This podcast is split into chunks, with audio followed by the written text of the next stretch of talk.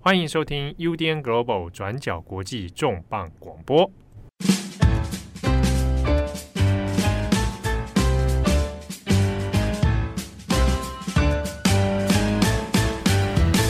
Hello，大家好，欢迎收听 UDN Global 转角国际重磅广播。我是编辑木仪，我是编辑赖云。今天的重磅广播再度由赖云重磅上场，哪有重磅啊？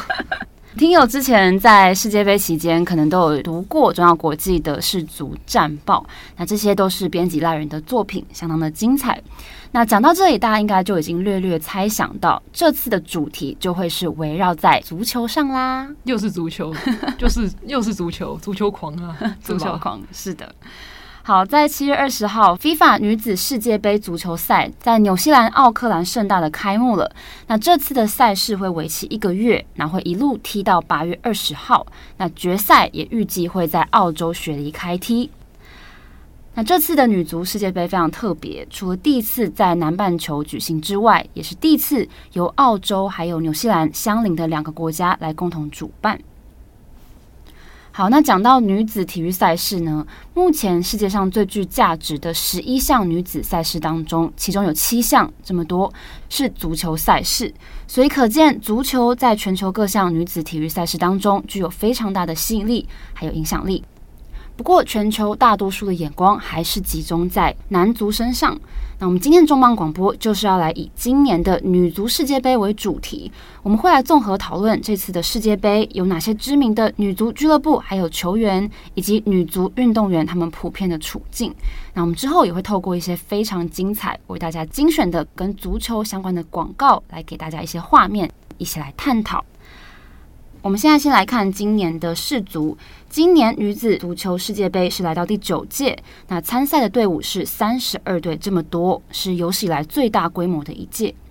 那我们回头看女足世界杯在这三十二年以来的参赛队伍数量发展，第一届一九九一年在中国举办的，当年的赛事只有十二个国家参加。那接着第二届是在瑞典，也是十二个队伍。那第三四届都是在美国，然后接着中国、德国。那以上总共四届都是十六支队伍参赛。到了二零一五年第七届，还有二零一九年的第八届，分别在加拿大还有法国举行。那参赛队伍是由过去的十六队新增到二十四队。那到了今年二零二三年，参赛的队伍新增到了三十二队，所以整体规模达到跟男足同样的水准。那做出这个决定的时间点是二零一九年，那时候 FIFA 理事会全票通过要把女子世界杯参赛队伍从二十四队增加到三十二队。当时这个主席有英凡蒂诺，他也认为说，这是女子足球发展史以来的重大进步。那这一届的女足世界杯除了举办规模是有史以来最大之外，最大的看点有几个，像是第一个，美国队在连续八届都闯入了四强赛。那也分别在一九九九年、二零零三年、二零一五年，还有上一届的二零一九年，拿下了四次的冠军。不过，除了美国队之外，也有几支队伍非常受瞩目，像是上一届的第三名英格兰队，他们在二零二二年女子欧洲杯的时候，也击败了世界排名第二的德国队，成功的拿下了女子欧洲杯的冠军。那这次也是相当受到大家的期待。那当然，德国也是来势汹汹。德国王牌射手 Alexandra Popp，他在上一届欧洲杯的时候，因为受伤的关系，他没有上场。那今年女足世界杯，他已经是满血复活归队了，所以大家也都非常期待他以及德国队的表现。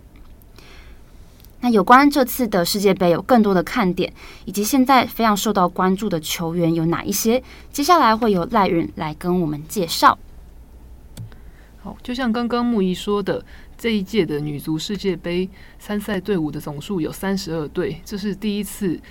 其实呢，关于第一届的女足世界杯，刚刚木仪说只有十二队的那一支哦，它其实有一个很有趣的故事，就是在那一年，FIFA 担心第一届的女足世界杯会不成功，所以那时候他甚至不愿意把女足世界杯叫做女足世界杯，所以第一届的女足世界杯的比赛名字其实是 MM 杯。就是大家很熟的那个 M N 巧克力 M N 杯，M N 杯，对，在中国举行。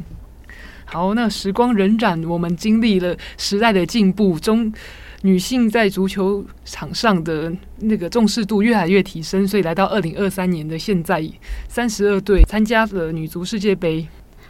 这关于这一届的看点，除了木仪刚刚说的，现在女足排名世界第一的是美国女子足球队以外呢，在这一届的世界杯，其他值得关注的还有挪威国家队，因为挪威国家队以前也曾经拿过女足世界杯的冠军。但不过呢，在昨天在纽西兰奥克兰举行的开幕赛里面，纽西兰国家队爆冷门的击败了挪威国家队。这个也算是让我想起了二零二三卡达世界杯的时候，阿根廷第一场就输给沙乌地阿拉伯，就是这个震惊感。没关系，希望他们都踢得好。呃，然后呢，我个人比较瞩目的是西班牙国家队。其实过往西班牙国家队在那个是女子世界杯里面的表现其实并不好，这可能比较让人意外哦。因为在大家印象里面，西班牙是一个足球强权的国家，那男足也拿过世界杯，然后在俱乐部表现，西甲也很厉害。不过呢，其实西班牙本来是也是觉得女生踢球好像不太好，不太赞同女女生踢球的。然后其实西班牙国家队在女足的国际赛事表现开始变好，是在二零一三年，西班牙国家队在睽违了十六年后再次进入欧洲杯的决赛圈。二零一五年更是首次征战世界杯。那为什么会有这样子的差别呢？其实跟现在西班牙国家队的队长普特拉斯成为西班牙国家队的主力。应该是说，时间上是密切相关的。那普特拉斯也是目前普遍公认世界上最佳的女足球员。为什么说她是世界上最好的女足球员呢？因为她已经连续两年拿到女足的金球奖，跟世界足球小姐，也就是非法颁发的全球最佳女足球员。那我可以顺带一提哦，就是大家所熟知的梅西，也是我个人的偶像梅西。他呢，也是在二零二三年的二月，跟普特拉斯同一起同场获颁 FIFA 最佳男足球员，一般是叫做世界足球先生。他已经拿了好几座了。其实我要承认，我也没有以前没有太关注女女足，但是就在那一场的颁奖典礼上面，因为普特拉斯跟他同是同场领奖的，然后我就开也开始留下印象，然后也会开始关注这场赛事。而且呢，普特拉斯他目前效力的球队也是梅西最心心念念的巴塞隆纳。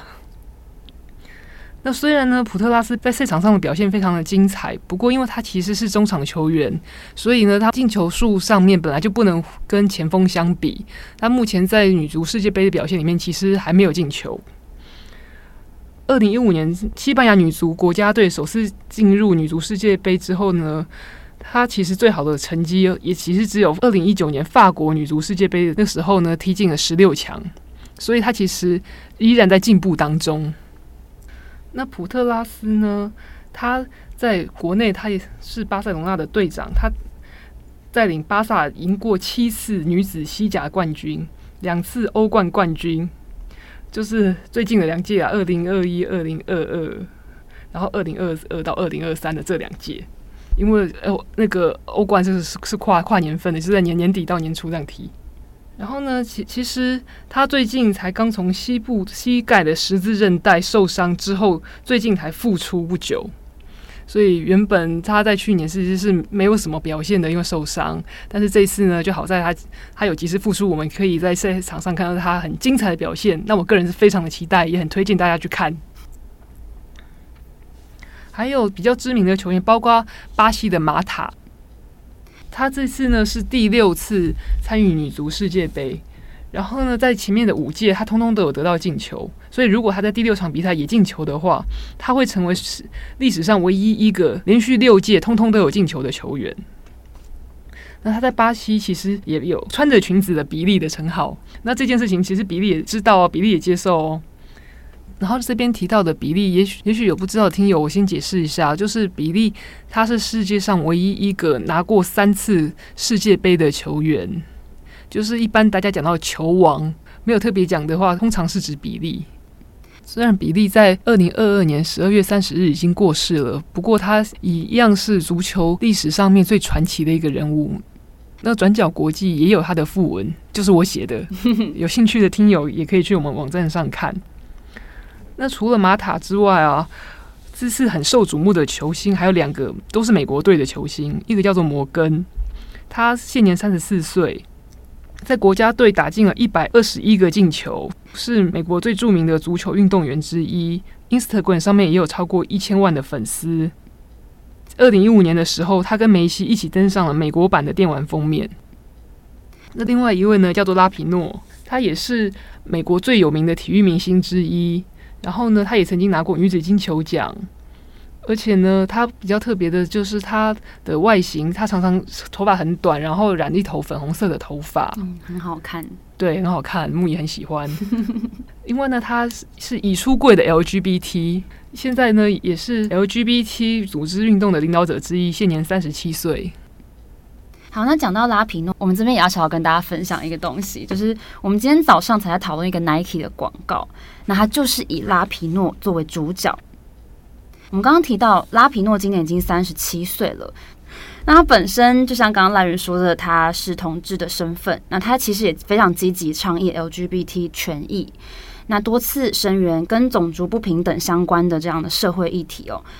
那拉皮诺他跟 Nike 算是长期合作的伙伴，在二零二一年的时候，Nike 也专门为他推出了特别的鞋款，叫做“胜利重新定义”系列，叫做 Victory Redefine。那这一次的这个一分钟的广告，都是以日本九零年代的这种 cyberpunk 动画风格来描绘拉皮诺这个人。那里面也可以看到他招牌的粉红色短发，然后这个在广告里面的拉皮诺，他骑着重机奔驰在路上，还有在球场上面热血踢球的样子。而且在这个广告里面，我们可以看到有非常多彩虹旗的元素来呼应他对于同志议题、对于 LGBT 权益的倡议。那歌词里面也说，Megan Rapinoe，the All-American Hero，这样不断的附送。那大家如果有兴趣的话，也可以去搜寻看看，可以打 Let It Rip，Megan Rapinoe，然后 Nike Football 等等的这些关键字哦。好，那介绍完这次的几个大看点之后，我们要来进入有关于刚刚提到资源分配不均的问题。其实女子足球现在已经取得了长足的进步，那现在女子体育赛事也已经迅速的在赶上男子体育赛事，但是在描写男女职业足球员的时候，还是不免的会出现一些有一点不平等的现象。那像我们刚刚提到，男女之间的工资还是有一定的差距哦。我们举例来看，目前男足球员在国际比赛当中进球最多的是 C 罗。那他进球数是一百二十三球，但是其实有七位的女足球员，她们的进球数是比 C 罗更多的。例如，今年四十岁的加拿大选手克里斯汀·辛克莱尔，她的进球数就是一百九十球，是国际赛事里面进球最多的球员。那同样的，在梅西带领阿根廷队赢得去年卡达世界杯的时候，国际足联也发表了一篇文章来介绍。梅西目前保持的所有的世界杯记录，那这篇文章当中他就有提到，梅西是唯一一位在十几岁、二十几岁还有三十几岁都在世界杯上进球的足球员。但事实上，也有女性足球员早就达成了这个成绩，分别是刚刚赖源介绍的巴西选手马塔，还有前美国球星米亚哈姆。那另外在出场时间的计算上，也有这样的差距哦。国际足联之前宣布，梅西是在世界杯历史上出场时间最多的足球员，总共是两千三百一十四分钟。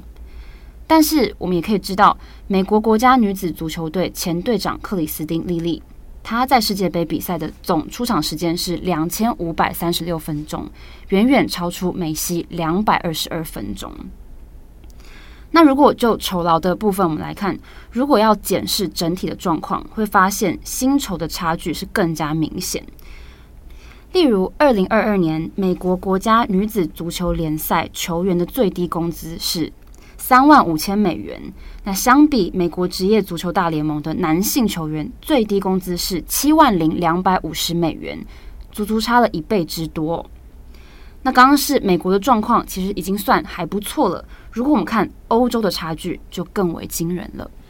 对，像是我这边要先解释，足球员的收入跟薪资是不一样的。薪资指的就是他领到的薪水，但是呢，足球员的收入还包括他可能会接的商业代言或是其他的活动费用等等哦。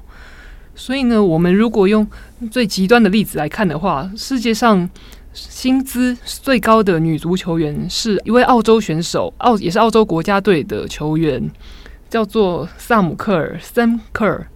他的年薪大约是四千五百万欧元左右，不到五十万欧元哦。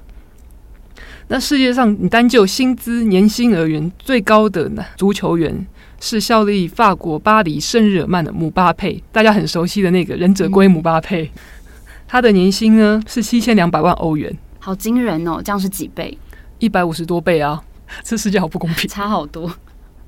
好，那那如果我们把所有的综合收入都算起来的话哦，依据富比士的估算，二零二二年全球。收入最高的女足球员是刚刚提到的美国球星摩根跟拉皮诺，那他们两个的年收入都是超过五百七十万美元，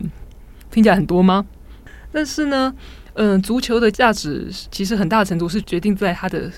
商业价值，也就是商人可以用这项运动赚到多少钱来决定。那其实足球是世界上商业价值最高的运动，包括它的周边、它的观众人数，还有它的电视转播权等等的收入。不过呢，足球员收入差这么多，难道代表女足没有人看吗？事情不是这样子的。其实呢，在去年的欧洲女足国家杯里面，入场观赛就是真的有到场看比赛的人数哦，是八万七千一百九十二人，将近九万人入场观看哦。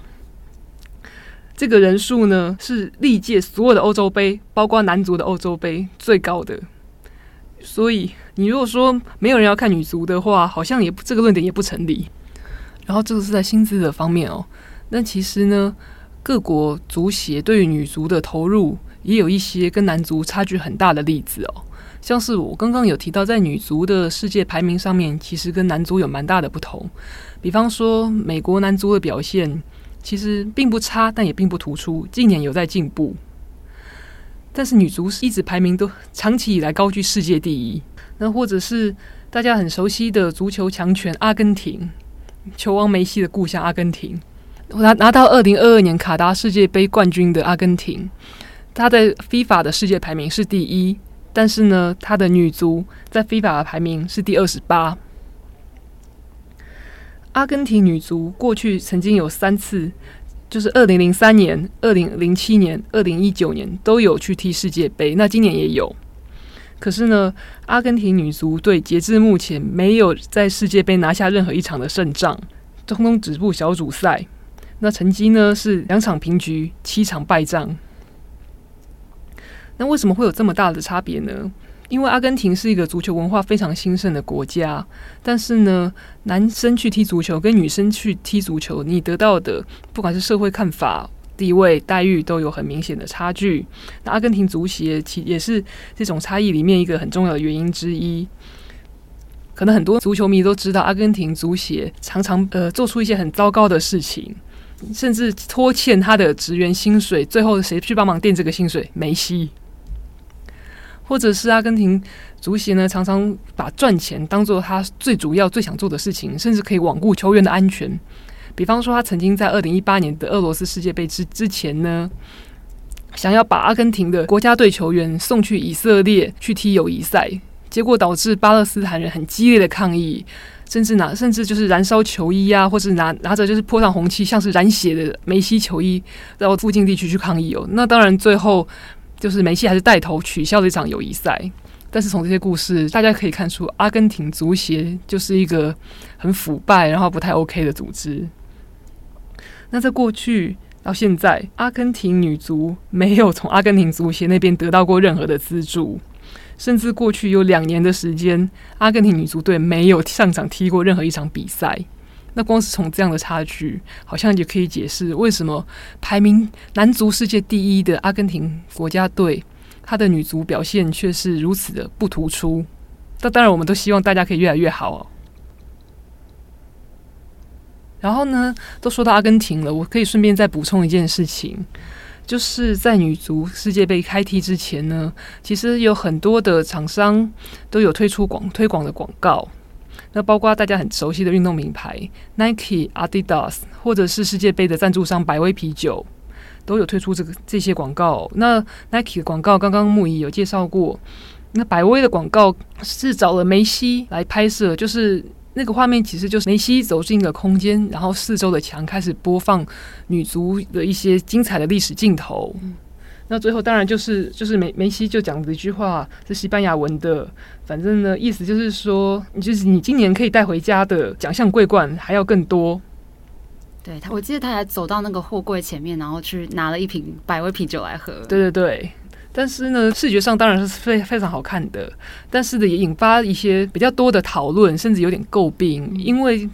比较诟病的意见是认为说，女足世界杯它应该是以女子足球员为主角，但为什么这部广告的主角依然是梅西？为什么女足球员的运动，女足球员在世界上最盛大的一场赛事，为什么依然要有一个男足球员来做推广？为什么女足球员好像依然得依靠这些男足球员来得到关注度？那另外一支 Nike 的广告哦，至少它有真的女足球员来出演了。但是这场那支广告也是有男足球员的出场，是跟女足球员一起在不同的空间跳跃传接球。对，我记得我们今天在看这个广告的时候，我们还有看到非常熟悉的身影，梅西嘛，然后还有贝克汉也出现在那个森林里面一起踢球。对，那虽然这支广告的呈现上面，至少有女足球员跟这些最优秀的男足球员一起同场出现啊，但是问题的重点依然是，这应该是一场以女足球员为主角的赛事，为什么依然要依靠男足球员去做拉抬？因为在卡达世界杯或是之以前的任何一届世界杯、男足世界杯的广告或是推广活动里面，好像很少很少会看到女有女足球员出来一起帮忙拍摄广告的身影。好，那讲到广告呢，我们在这里也很想要、很想要跟大家分享一个广告。先声明，在这边没有任何的业配，只是我们无意间发现了这一则广告，很热血的想要分享给大家。就是最近法国一家电信公司叫做 Orange France 推出的大概两分钟的广告。在这个广告一开始，就像任何我们印象中典型的那种体育广告一样，是用非常紧凑的方式，然后连接一个一个法国国家足球队队员他们在球场上比赛踢球的画面，里面就包含我们熟悉的法国球员格里兹曼，他正在盘球过人，然后跟前锋姆巴佩做撞墙配合，然后影片里面也有前锋吉鲁他主罚十二码的画面。然后画面就随着体育主播用法文非常热血的转播的声音，我是听不懂法文啦，但是字幕上是写说现在是罚球得分，或是一直在那边大叫啊，说啊多么精准完美的一球等等的这样子的画面。然后呢，正当画面中的球迷热血沸腾，然后看广告的人可能也热血沸腾的时候，画面上就出现了这样的字卡，上面写着：也许只有法国国家队可以给我们这样热血沸腾的感觉。不过，以上你看到的都不是你想象的他们。然后接着这个画面就开始倒带，倒回刚刚那一格一个画面的原始画面。然后我们才发现说，我们刚刚看到的画面全部都是假的。这一场一场的比赛，其实都是法国女子足球国家队的队员他们在场上比赛的赛事画面。那我们看到的那些姆巴佩啊、吉鲁等等，他们全部都是透过 AI 把这些男性球员的脸。踢到女性球员的脸上，那他们在还原画面之后，我们才发现这一个一个原始踢球的帅气的英姿，都是法国女足球国家队选手沙奇娜卡沙维，还有戴尔芬加斯卡连奴等等这些球员。那最后广告的结尾就写说，在 Orange 就是这个电信公司的名字，在 Orange，当我们支持。法国国家足球队的时候，我们也同时支持法国国家女子足球队。那这支广告在六月底的时候释出，原本是想说是要作为七月二十号女足世界杯的前导预告，结果没有想到试出之后，不管是在 Twitter 上啊、TikTok 或是在 Reddit 上面，都获得了非常广大的回响。我们有稍微翻了一下在网络上球迷们的反应跟留言。非常多人都说这是一个令人会大吃一惊的广告，而且是一个会让人想要一看再看的广告。那其实我们也有相同的想法，而且广告它其实也告诉我们一件事情，就是当这个球员的性别被模糊化的时候，其实人们对于在足球场上表现精不精彩的判断，其实可能对男女应该是相似的。但是当很明显的现在是女性球员在画面上的时候，或是男性在画面上的时候，我们的评价跟我们的想象可能会是不太一样的。所以这个广告其实可能也充分的体现出一件事情，就是你在看广告的时候，你有多吃惊，就显现了你原本在心中预设的立场可能是很重的。那事实上，其实这一届的女足世界杯开幕的时候啊，也其实也是非常多的媒体去做一些看点的报道啊，或是球员的介绍啊。那不过我想说的是啊，因为大家也知道，我本来都会关注一下足球新闻。那其实，尤其是在英国系的媒体哦，嗯，BBC 啊，那个路透啊，甚至 Financial Times 或者是 Telegraph，他们的每天的新闻，除了头条当然是国际大事之外，他们下面总会有几个栏目是报道足球新闻的。嗯、所以，其实我每天在都会稍微这样看一眼。那我在浏览的时候，也会看到一些女足赛事的表现。那当然，我觉得一方面，当然你最近女足赛事本来就很精彩；二方面，我也很高兴，我看看到媒体在女足球员的曝光上面也是有意识到说资源不能只是集中在男足球员身上。因为我一直觉得，一个社会要进步，当然是媒体是很重要的一个层面。除了社会每个人都要参与外，媒体的参与是绝对不能少。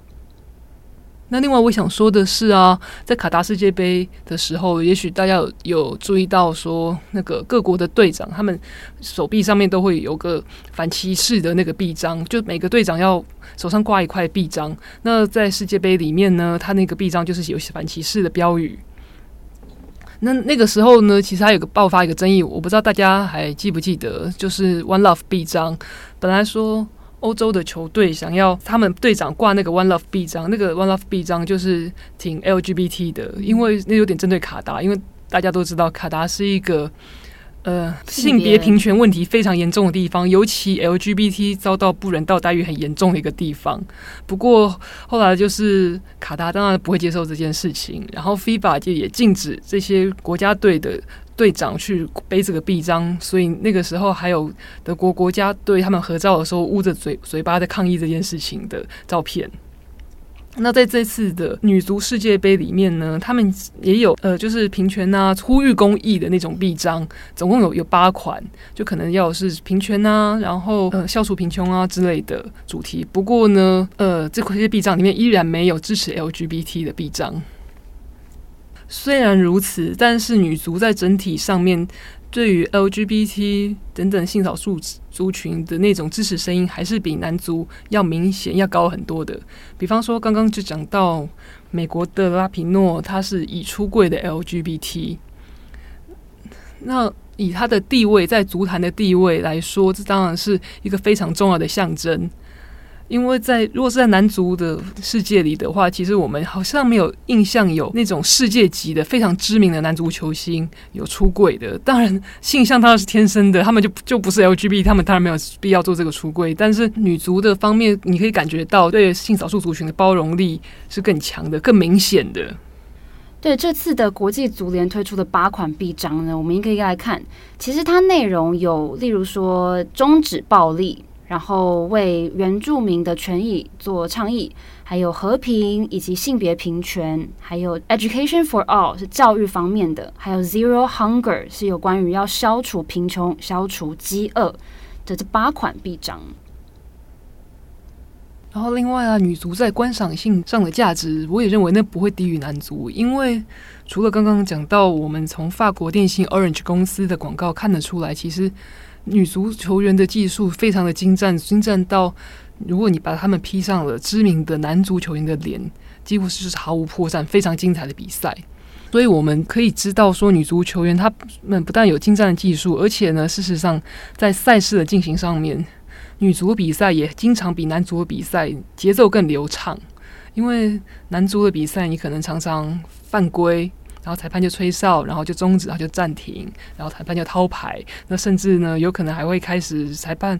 呃，球员不满裁判的判罚，然后会上去抗议，甚至打架，或者是因为抗议就再吞一张牌。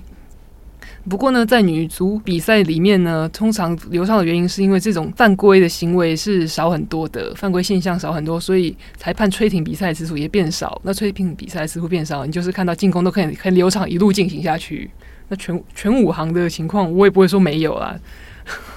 不过就是这种红牌下场的次次数会少一点，但是应该蛮少，比较少，对不对？相较来说差很多。相较我没有去做那种明确的统计啊，嗯、但是就是你你就是放着比赛在看的话，你就看到频率没那么高。虽然世界杯被红牌罚下场的的那那种例子，可能都是一些比较印象深刻、比较著名的，比方说席丹的头锤，嗯、或者是有一年世界杯那个葡萄牙有一个后卫叫佩佩佩佩，呃，长得很凶悍，人称武人称武僧。他有一次就是跟德德国的 Thomas Muller 发生争执，反正最后他就是有攻击 Muller，然后他就被红牌下场了。可不过这种的现象在女足世界杯就是比较少见。如果你大家有看俱乐部的比赛，比方说英超、意甲的话，那这种球员被裁判直接红牌罚下场的例子，那就那就非真的非常多了。好，那讲了这么多关于这一届的女足世界杯的看点跟一些可以关注的周边事情以外啊，我觉得我们还是要回来再跟大家。讲一下，说为什么会有女足世界杯的比赛？那女足发展的历史是什么？但其实，在过去，女生踢足球这件事情是被下达禁令的，被各国的足球总会下达禁令止这件事情。然后，其实在我小时候，我喜欢足球，但是我妈也不让我踢。真的？对啊，因为她就觉得女生踢足球不好啊，她还跟我说：“你这样腿会粗，会变丑。”哦，这个其实真的是跟我们接下来要分享的东西其实有一点点关系，因为其实我们在看历史脉络资料的时候，觉得非常有趣。其实最早有记录到女性参加足球比赛的记录，是在一七七三年的二月，两百五十年前，很久以前，是在英格兰约克郡的沃尔顿村。当时很有趣的是，在村子里面举办了一场已婚男子跟单身男子之间的足球比赛。那当时比赛进行一开始都很顺利，结果后来开始出现了一些状况，因为实在踢得太激烈了，有已婚男子队的队员小腿骨折。结果，这位受伤的选手，他的老婆就挺身而出，他走进了球场，然后代替先生来参赛。结果没有想到，这位妇女的实力超级强，她跌破大家的眼镜。那最后也是因为她的加入，这个已婚男子队就赢得了胜利。那这个故事是参考《History of Soccer》的资料，不过有关女足的最早记录，可能有各种的版本或是其他的记载记录哦。但是女足真的到比较规模化的程度，是要到一八八零年代的英国。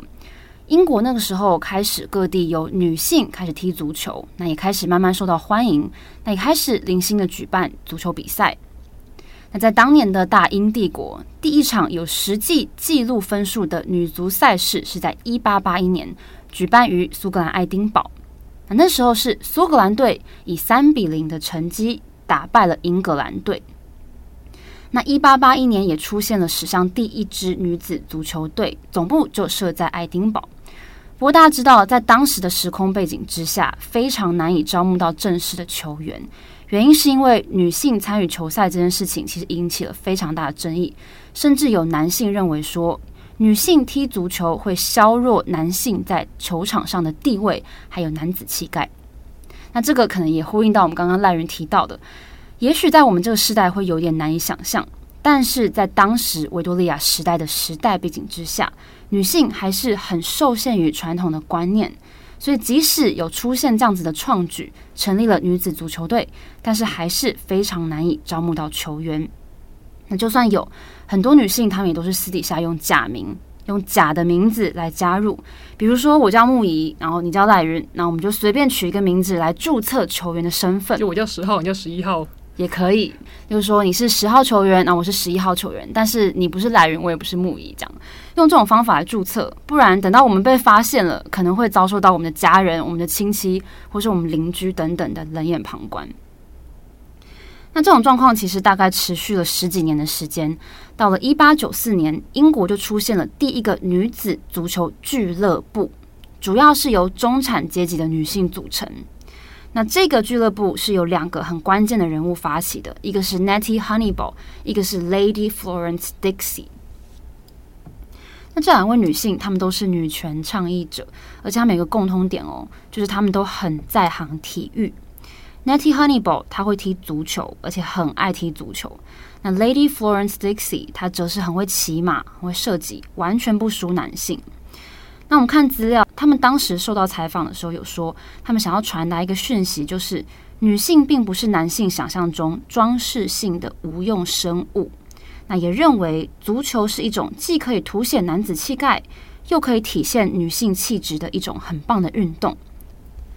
那在成立之后呢，他们在一八九五年的三月二十三号举行了女足俱乐部的第一场比赛，那还是一场对外售票的球赛。当时这个创举就激怒了非常多的民众，他们认为说女性她们踢足球就算了，还公开售票获利，那成何体统？